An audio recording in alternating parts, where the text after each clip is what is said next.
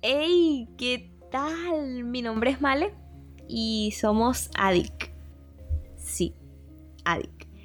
Este es nuestro podcast Código Morse, el episodio número 3. Y bueno, espero que le guste. Así que, ¿vamos allá?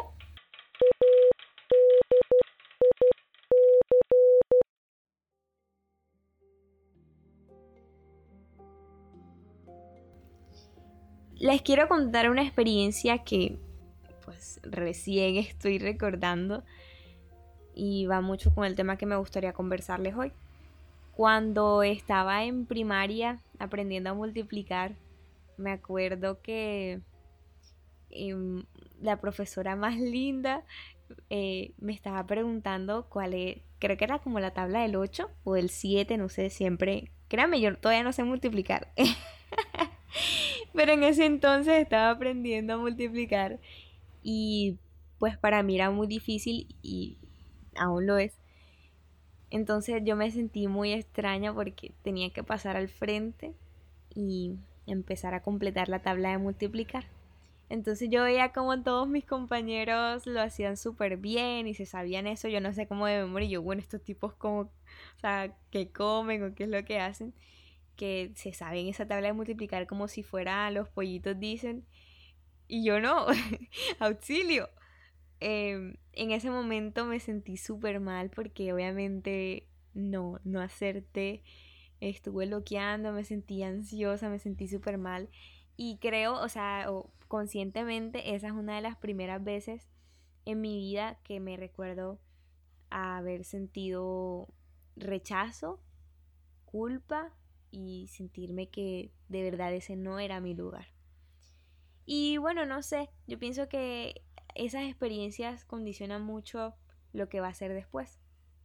De hecho, yo después en, primaria tuve una predisposición horrorosa a matemáticas y realmente pues la superé ya en el bachillerato, pero fue mucho tiempo pensando de que realmente no era capaz y que estaba desaprobada de esa materia. Entonces, eh, muchas veces creemos que es así con Dios. Creemos que, que Él lleva una cuenta de nuestros errores y que a veces no saberse las tablas de multiplicar puede constituir una falta gravísima para no podernos acercar a Él. Como si Dios fuera una especie de mafioso al cual no te puedes acercar si no tienes nada que ofrecer. Y yo pienso que esa es una de las cosas más, ay, más horribles que podemos pensar de Él porque pensamos que, no sé, Dios tiene cuenta de nuestras faltas, porque Dios todo lo ve, porque el diablo es puerco, etcétera, etcétera, un montón de cosas que nos empiezan a decir todos los días. Y, y nos descalificamos incluso a nosotros mismos por, por errores del pasado. Créanme que yo por mucho tiempo cargué esa recriminación de no eres capaz de hacer multiplicaciones correctamente. Y efectivamente no lo hice por mucho tiempo, pero hoy quiero que te ahorres esa parte en tu vida con Dios y puedas renunciar a esa idea de que tus fallas te alejan de Él. Y no es así. Y les quiero explicar un poquito qué dice la Biblia y por, por, lo cual yo creo que podría estar condicionado el hecho de que pensemos que no nos podemos acercar a Dios por el hecho de equivocarnos. Eh, Romanos 3:23 dice, por cuanto todos pecaron y están destituidos de la gloria de Dios. En otras versiones habla de estuvieron, estuvieron, ¿verdad? O estaban destituidos de la gloria de Dios, porque ya después viene otra idea. Pero en esta versión de palabra de Dios para todos, habla de están destituidos, o sea, en tiempo presente, como si la ley todavía estuviese vigente. Yo no sé si se acuerdan de la ley, pero bueno, rápidamente se las recuerdo Dios le da las leyes a, Moisés para que el pueblo de Israel las cumpla. Y pues eh, la ley consistía en eso, en que tenías que cumplir o todos los mandamientos o nada. Porque si pelabas en uno, pues definitivamente eras considerado el pecador. Y bueno, la Biblia dice que la paga del pecado es muerte. Y efectivamente es así. Eso es algo que no podemos obviar. Pero ¿qué pasa cuando llega Jesús aquí a la tierra y el Nuevo Testamento empieza la historia? Eh, pasa el, verso 24 de Romanos 3, que dice, siendo justificados gratuitamente O sea, gratuitamente. Tú no tenías que pagar nada ni hacer méritos para que eso pasara, sino que gratuitamente por su gracia y mediante la redención que es en Cristo Jesús. Entonces empezamos a ver que en el Nuevo Testamento hay algo totalmente diferente, porque hay alguien que empieza a hacer algo espectacular y sobrenatural, y es empezar a sanar personas, empezar a conmocionar multitudes, etc. Y empieza a hacer todo fantástico. Hacer, o sea, de verdad yo me impacto mucho de cómo hacía Jesús para, no sé, revolucionar a las personas de su tiempo. Pero algo que a los líderes y a los jefes religiosos les molestó en sobremanera eh, fue el hecho de que Jesús perdonó pecados.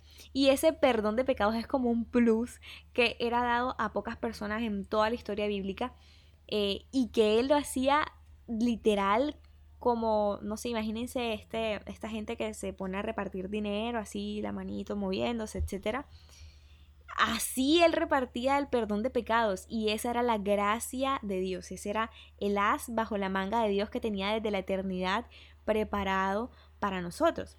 Sí, para ti y para mí. Lo tenía preparado especialmente para que tú y yo pudiésemos acercarnos confiadamente a Él. Y, y no sé, para mí hay muchas cosas que, que pueden condicionar el hecho de que nos creamos indignos de estar delante de Dios. Yo no sé si de pronto cómo te criaron, qué cosas te enseñaron, eh, a, qué, a qué cosas estuviste expuesto que realmente hicieron que tú creyeras que no merecías de lo que Dios tenía para darte. Y déjame decirte que si tú eres de las personas que piensa de que tus errores te descalifican para buscar a Dios, afortunadamente estás equivocado, estás equivocada. ¿Por qué? Porque pues en Dios las cosas son hechas nuevas.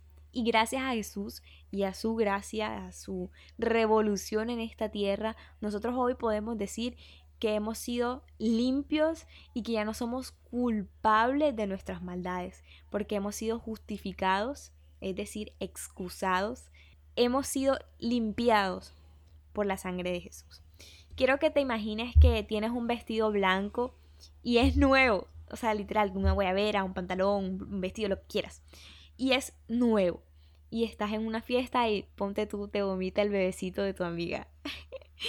¿A poco no? A mí no me ha pasado, espero que no me pase, pero sería muy desgraciado que así fuera.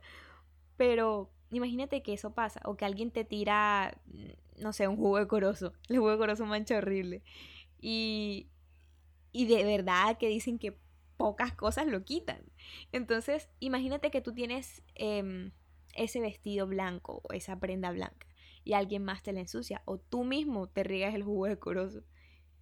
Ya la vestidura no es lo de antes. Imagínate que esa vestidura es tu vida. Em, ese vestido, esa camisa es tu vida. Y alguien o tira algo o tú mismo tiras el jugo de corozo para mancharla y nos sentimos sucios, incómodos y, ya realmente no es lo mismo usar ese vestido. Ya no lo quiero usar más porque simplemente está manchado y esa mancha es muy difícil de que se quite. Pero hay algo que yo sé que te va a encantar y es una noticia espectacular. Dios es el dueño y señor de los cloro quitamancha. O sea, literal, a Dios le da súper bien este de limpiar todas las vestiduras. Y yo creo que si tú hoy te dispones a que Él pueda hacer una limpieza en tu vida y perdonar aquellos errores, aquellas equivocaciones que has tenido, realmente no hay nada que podrá separarte de Él. Y, eso, ¿cómo, ¿cómo te lo digo? ¿Por qué te lo digo? Porque la Biblia habla y es muy clara en esto. En, en el libro de Juan, capítulo 3, verso 16, dice, por tal manera o de tal manera, perdón, amó Dios al mundo, que ha dado a su único hijo, o sea, lo más valioso y lo más preciado en este planeta, em, lo entregó para que todo aquel que en él crea no se pierda, sino que tenga vida eterna. Y esa es la vida a la que tú y yo hemos sido llamados. Entonces, por ese amor de Jesús hemos sido limpiados, ya no somos culpables eh, eternamente de nuestros errores y nuestros errores no nos descalifican de estar frente a Dios y de poderlo buscar tranquilamente, sino que nuestros errores nos ayudan y nos impulsan a conocer realmente la imagen de Dios para nuestra vida.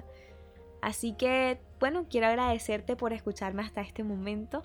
Eh, De verdad que ha sido fantástico compartir estas verdades y espero que las puedas atesorar mucho en tu corazón. Pero las cosas buenas no son para una sola persona, así que compártelo con tus amigos, compártelo con esa persona que sabes que necesita este mensaje y guárdalo entre tus favoritos cada vez que puedas, escúchalo, que yo sé que va a seguir edificando tu vida. Y nada, nos veremos en una próxima ocasión, así que deseo que Dios los guarde, los bendiga y nos veremos pronto. Hasta la próxima.